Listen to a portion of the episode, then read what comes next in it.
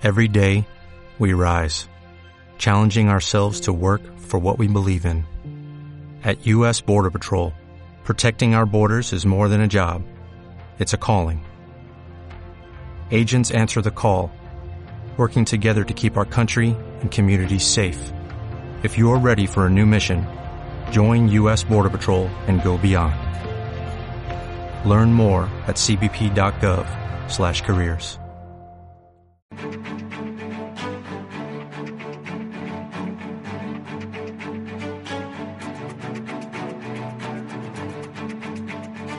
Capital Intereconomía, el consultorio. Arrancamos este espacio de consultas en el que les proponemos a ustedes que participen, que nos ayuden a elaborarlo y que planteen sus dudas sobre mercado español, mercado americano, acciones concretas o indicadores. Arrancamos con Valentín. Valentín, buenos días. Buenos días, doña Susana y todo el equipo de Radio Intereconomía. A ver, Valentín. Eh, eh, quisiera comentar, a ver, qué, me, qué me, me aportaría el señor Cariñano, eh, experto en el tema, sobre el grupo Ecentis que lo comprado a 0,72 y Telefónica también con bastantes minusvalías. A ver de aquí a final de año qué me puede aportar. Eh, Telefónica, ¿cuánto lo compró? ¿Lo recuerda? A, 11, está muy mal comprado, minusvalía total. Vale, muy bien, gracias. Muchas gracias. Hasta otra. ¿Qué dices? Bueno, en ambos casos eh, yo creo que, que, sería buen momento para aguantar. Eh, yo creo que la, situación por la que pasa ahora mismo el, mercado es una situación en la que está a esperas de ver qué, qué ocurre con el Banco Central Europeo en vistas a esa modificación en base a política monetaria, pero por el momento es una situación que, que no llega para nada estoy diciendo, obviamente, que Telefónica vaya a ir a los, a los 11 euros. O es, yo creo algo que se escapa totalmente ahora mismo del control de, la compañía. Al menos eh, yo creo que en la zona de los 7,60 eh, 60 o incluso los 8 euros podríamos eh, alcanzar dicho, dicho tramo y ver a los precios de, Telefónica sobre ese, sobre ese nivel. No creo que fuera tampoco ninguna locura. Hay que destacar en el caso de Telefónica que la venta de Telsius y de O2 le dio cierta liquidez para quitarse de deuda. Eso en el medio plazo le, le, iba a beneficiar y yo creo que, en ese tramo nos encontramos ahora mismo. En el caso de, de, Centis, una situación algo distinta, aunque con, eh, con ciertas similitudes. Yo creo que la zona de los 0,60 funciona bien como catalizador, como zona buena de soporte. Eh, veíamos que una vez que los precios se acercan a dicho nivel, eh, se va acumulando dinero y esto es algo bueno, favorable para, para la propia entidad, pero también es cierto que a medida que se va acercando al entorno de los 0,75 se va acumulando fuertes cantidades de papel, de dinero vendedor, por lo tanto bueno, se mantiene dentro de ese rango establecido entre 0,60 y 0,75, mientras no se salga dentro de, o de esos límites, eh, bueno, eh, seguiremos en ese, en ese rango lateral durante, durante un tiempo. Bajo mi punto de vista, yo creo que es una compañía que puede tener buenos números pero aún le queda eh, mucho por, por hacer. Hemos visto un, un año eh, algo, algo dudoso para, para ella. Empezaba fuerte, empezaba bien desde el entorno de los 0,50 que marcaba en noviembre del pasado ejercicio, pero vemos que ha perdido fondo. Veremos a ver si para principios del 19 empieza a tomar fuerza de nuevo, yo creo que es una compañía a tener en cuenta. Muy bien, María, ¿qué tal? Buenos días. Hola, buenos días. Dígame. mire, quería preguntar eh, si es momento de entrar en el, en el Nasdaq ¿Y en qué valores? Porque hay algunos que bajaron bastante. Eh, que me diga algún valor y si es momento. Y, y en Europa, en, en, en el DAX, eh, si también tiene algún valor interesante. Gracias. Gracias. Bueno, después de la caída, los últimos días, ¿no? Las valoraciones más atractivas en el Nasdaq. Sí, yo creo que es buena buena alternativa. La parte tecnológica, lo venimos diciendo a lo largo de todo el año, tiene fuerza, lógicamente tiene fundamento y, eso es algo que le puede dar eh, mucho tirón. Eh, estamos hablando de un sector que no debería verse especialmente perjudicado por, eh, por esa subida de tipos. Eh, lógicamente el sector del consumo será el que más eh, repercusión tenga, al igual que la banca, pero yo creo que en este caso para la parte tecnológica es algo que no le debería afectar en exceso, por lo tanto funcionaría como refugio, es algo que debería tener en, en consideración a la hora de crear o de constituir una cartera para, para el ejercicio 2019. Yo creo que es una alternativa bastante buena y dentro de compañías cualquiera de ellas, cualquiera de la parte tecnológica sería sería, interesante. La parte europea, veremos a ver qué ocurre con el Banco Central Europeo, veremos a ver el Brexit, pero yo creo que en concreto hay compañías que deberían eh, seguir tirando para arriba, al menos en el, en el corto plazo, aunque ya digo que un medio largo plazo que se, se antoja bastante, bastante tenso, bastante complicado para la renta variable y por lo tanto con calma y con, con mucho cuidado. Pero yo creo que dentro de la parte de Europa, dentro del, del DAX, yo creo que la parte automovilística, así como también eh, tecnológica e industrial, podría tener buen comportamiento, por lo tanto yo me enfocaría en esos sectores principalmente. Mm, eh, el sector petróleo, eh, ahora con el tema de, de Ucrania, de Rusia, ¿le puede afectar de alguna manera? Sí, totalmente. Y aparte esas decisiones por parte de la FED le afectarán también. Veíamos las últimas declaraciones por parte de la OPEP como tampoco es que fueran una, una ventaja importantísima y sobre todo una ventaja a tener a tener en cuenta. Por lo tanto, yo creo que nos encontramos en un escenario difícil para, para el propio sector, eh, complicado en cuanto a compañías. No creo que sea ni el momento en el corto plazo ni tampoco la situación como para estar en, en, él. Y yo creo que será un ejercicio 2019 eh, difícil para, para este sector. Mm, em, ¿Qué, sectores tú crees que lo pueden hacer eh, mejor? Eh, ¿Hay rotación de, dinero? ¿El dinero está saliendo de uno, está entrando a otros? ¿Ha salido de financieras, ha entrado en, en, compañías relacionadas con la electricidad? ¿Cómo, lo ves ya pensando en 2019? Pensando en un escenario de, tipos en, en subida y con una política en base a, en base a política monetaria eh, en alza, sobre todo por parte de la FED y por parte de Europa, eh, yo creo que nos encontramos en una situación en la que el, sector del consumo obviamente se verá perjudicada, la situación de, eh, de la banca tendrá cierta repercusión, pero sobre todo por ese incremento de tipos. Yo creo que ahora los bancos van a tener margen para maniobrar, van a tener eh, cierto margen de maniobra y lógicamente eso le, dará alguna línea de negocio que pueda tener abierta, pero tampoco para volverse para volverse locos. Pero yo creo que es una situación eh, en un año 2019 que va a ser muy tenso, sobre todo por parte del mercado americano. Yo creo que el sector del consumo, obviamente, muy perjudicado en Estados Unidos y, en Europa. Yo creo la parte tecnológica, la parte farmacéutica, la parte energética también. Yo creo que funcionarán como mercado refugio y, lógicamente, iremos viendo salida de dinero de la renta variable para acudir a, activos refugio, como puede ser también metal. Y yo creo que el oro será muy protagonista en el año que viene. Eh, no estás muy positivo, ¿eh? No estoy muy positivo porque es verdad que los eh, el mercado sigue al alza, eso no hay ninguna duda. Eh, con un PMI por encima de 50, seguimos eh, viendo estructuras alcistas y crecientes, seguimos viendo máximos y mínimos también al alza en la parte en la parte técnica y esto es algo que lógicamente beneficia al, mercado y beneficia a la renta variable. Pero una subida de tipos en Estados Unidos con la situación que hay ahora mismo en máximos, con los indicadores reflejando una sobrecompra tremenda, los precios muy lejos de las medias de, de referencia no es que no esté eh, positivo dentro de un escenario realista.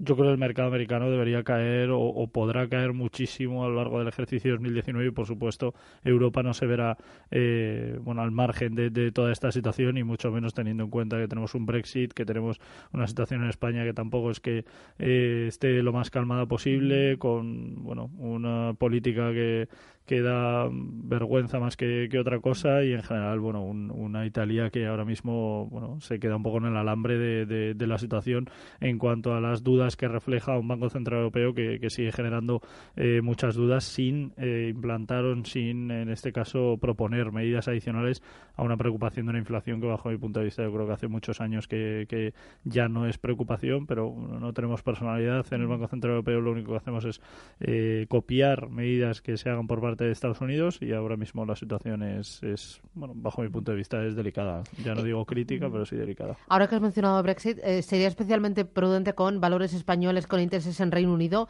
Un Ferrovial, un Santander, eh, un IAG, un Telefónica también, un Sabadell. Bueno, hay que ver qué ocurre con el sistema de aranceles. Lo primero hay que ver qué ocurre con el Brexit. Eh, sigo teniendo mis dudas, es cierto que ha sido aprobado, pero, pero bueno, no hay yo no creo que haya en los últimos años una descorrelación entre el Parlamento y el Gobierno eh, de Reino Unido que como la que hay ahora y también eh, para la parte, ¿no? Para los ciudadanos que tampoco están a favor del todo de, esta situación.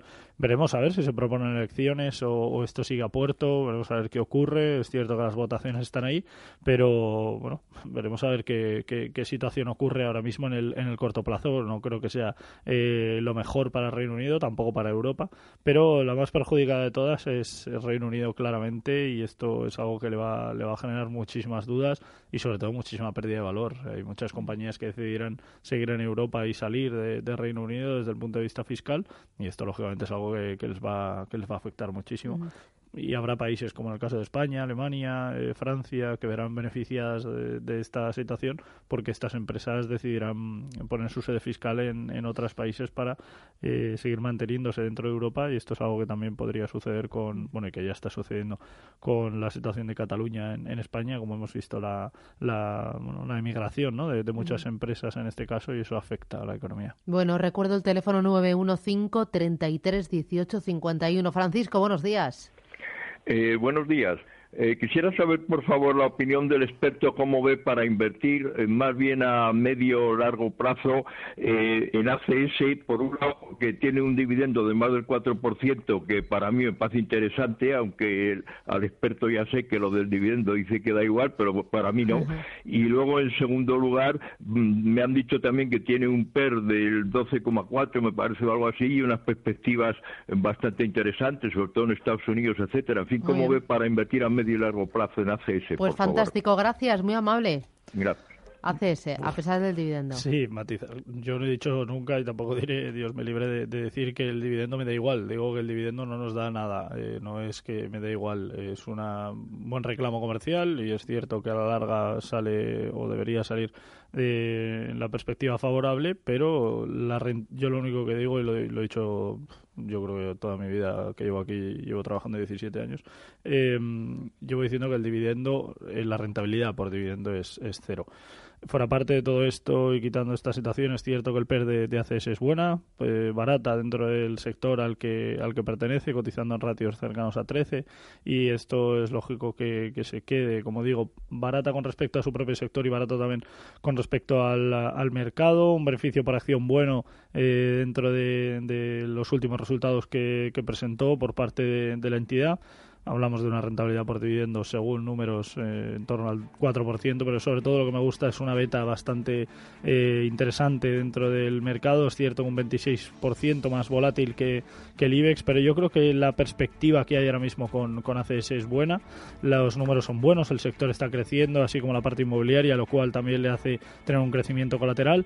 Y la subida de tipos, en concreto a la banca, en el corto plazo le podría beneficiar, al menos en, una perspectiva de, de horizonte cercano y lógicamente hay eh, beneficios colaterales para sectores como, como es en este caso el, que cotiza CS. Muy bien. Hacemos paradita, boletín informativo. Regresamos aquí en Capital Intereconomía. Sigue el consultorio 609-224-716. Nos pueden mandar sus mensajes de texto, sus notitas de voz. 609-224-716. Y ojo, porque también tiene un teléfono directo que es el 915 33 18 51. A las 10 y 20 de la mañana tendremos nuestro foro de la inversión con Ana Llorens de Fan Society de Futuro a Fondo. Con ella repasaremos las noticias más importantes de la industria de fondos de inversión, de planes de pensiones.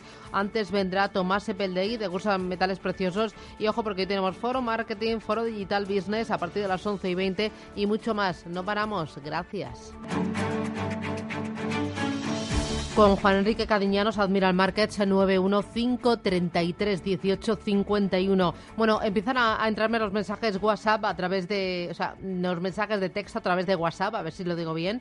Eh, y a ver, Antonio dice, soy Antonio de Madrid, buenos días. Quería consultar su opinión sobre Telefónica de aquí a finales de año. Bueno, a un plazo tan corto es como tirar una moneda al aire, ¿no? Es muy difícil. O, podemos decir, eh, o sea, ¿crees que va a terminar por encima de los niveles actuales? Ah, yo creo que por encima de 760 podría ser. Lógicamente estamos hablando de 12 céntimos sobre los precios actuales. Incluso podríamos ver por encima de 7,80, ver cómo ataca la zona de los 8 euros. Importante gap bajista que, que, dejó hace, hace ya hace ya un, tiempo, estamos hablando de mayo del, presente ejercicio, y yo creo que las perspectivas para Telefónica son buenas, siempre y cuando el mercado acompañe eh, la posible recuperación que en la que se encuentra de, medio plazo desde el entorno de los 6,60 es buena y esto le podría seguir dando cierto recorrido hasta, hasta alcanzar eh, niveles eh, superiores. Yo creo que bueno, la tendencia la tendencia bajista en la que se encontraban los precios fue perforada al, al, alza con buen nivel de, de consolidación. Estamos hablando de un movimiento de throwback bastante, bastante interesante y yo creo que en esa perspectiva le queda recorrido, como digo, 7,60, 7,80, veremos a ver los 8 euros. Yo creo que puede ser un buen momento para, para Telefónica, al menos el mes y pico que, queda prácticamente un mes y es cierto que tener en cuenta que a final de año el, mercado suele bajar en cuanto a volumen de contratación, la, la gente pues, suele sacar el dinero, compras navideñas, etcétera, etcétera, entonces el volumen de contratación suele disminuir, por lo tanto habrá poca volatilidad. Mm, Marcos, ¿qué tal? Buenos días. Eh, buenos días. Dígame. Pues mire, le quería consultar a ver qué le parece. Estoy dentro de Mafre eh, a 2.50, también BBV, también al precio que está ahora, unos 4.90. Y Bankia, a ver que también estoy dentro de estos precios. Eh, ¿Bankia a cuánto? También a 2.90 creo que. Vale, vale. ¿Me ha dicho Mafre a cuánto?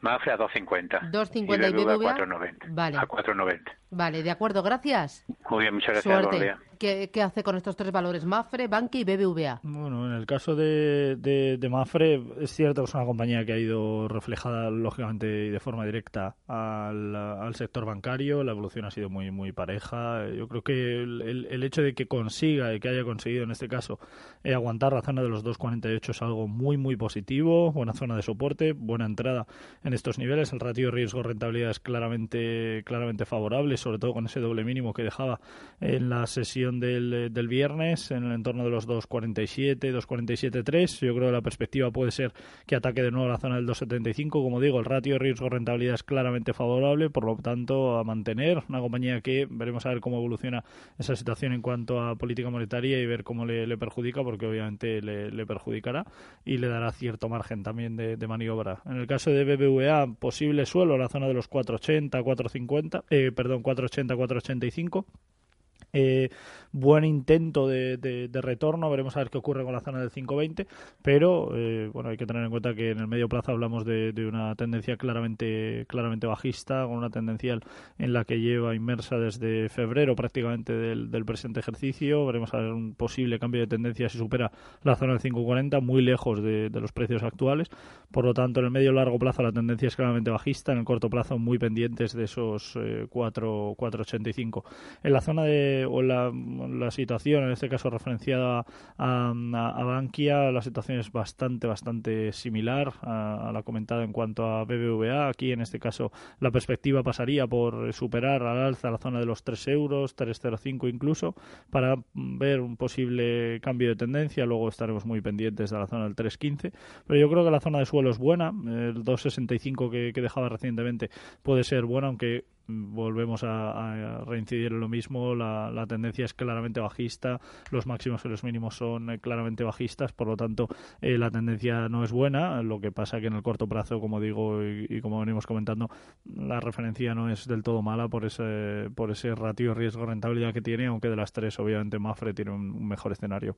Mm, eh, ahí un oyente dice, hola, soy Javier Muñoz, me gustaría que me dijera su opinión sobre Acciona compradas a 80 euros y también por AENA compradas a 125.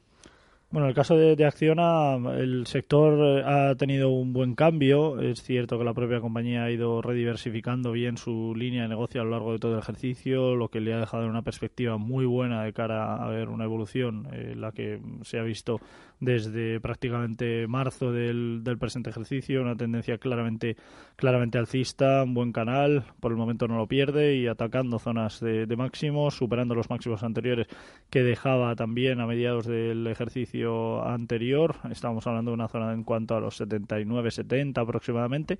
Y mientras consolide ese, ese ratio, yo creo que no debería tener problemas para atacar nuevamente la zona del 81-60, a nivel de máximos anteriores que dejó hace relativamente poco. Por lo tanto, yo creo que es una, una buena perspectiva, una buena situación para, para ella y no creo que, que deba tener problemas para seguir viendo, en este caso, alzas y, recuperación de precios. En el caso de, de AENA, eh, hablamos de una compañía en la que la perspectiva a lo largo de todo el ejercicio, en todo el año, no ha sido del todo favorable. Venimos de cotizar desde el entorno de los 180 euros por, eh, por acción, eh, alcanzando los 130 recientemente. sí que es cierto que hace un buen movimiento de recuperación, al menos en el corto plazo. Veremos a ver qué ocurre con el entorno de los 140. una acumulación de, de papel importante en estos, en estos niveles. Por lo tanto, muy, muy pendientes de ello en el corto plazo. Yo creo que puede tener problemas, aunque la perspectiva en el, en el corto plazo no es mala. Mm, oye, me interesa también CIA Automotive, hoy está subiendo mucho. ¿Qué te parece? Es una compañía que tiene buenos ratios, por líneas fundamentales los descuentos comparativos que, que tiene no son, no son malos y esto lógicamente le, le deja yo creo que en una perspectiva favorable para lo que, lo que es el ejercicio 2019, el cual lógicamente tendrá esa volatilidad eh, inmersa en ella y veremos a ver. Yo creo que la perspectiva a atacar la zona del 24-60 es buena, veremos a ver si en el corto plazo le deja y, tiene ese ratio. Mm, oye, eh, de los premios no me has dicho nada. Ah, sí. Ah, tenéis eh, premios eh, por parte de la revista Traders, ¿no? También por parte de la revista La Razón, te lo tenías muy callado, cuéntame. Sí, pues muy bien, la verdad que muy, muy contentos, muy orgullosos también, ¿no? Con el trabajo realizado en los últimos, en los últimos años o los últimos meses. Recibimos como mejor broker de Forex y mejor broker de CFDs por parte de la revista de Traders Magazine y por parte de La Razón recibimos a mejor broker internacional y a mejor plataforma. como digo, muy, muy contentos por, por estos premios, los primeros que obtiene la sucursal en España, no así como en Alemania, que llevamos muchos años recibiendo premios a mejor broker. Y bueno, la intención, lógicamente, es seguir trabajando, seguir dando confianza a los clientes, que es el mayor premio que tenemos, y lógicamente ir evolucionando, que, eso es un poco la, idea, y seguir trabajando bien, claro. Pues nada, a seguir pedaleando. Gracias eh, y enhorabuena. Juan Enrique Cadiñanos, Admiral Markets. A seguir trabajando. Este es el camino. Adiós, un abrazo.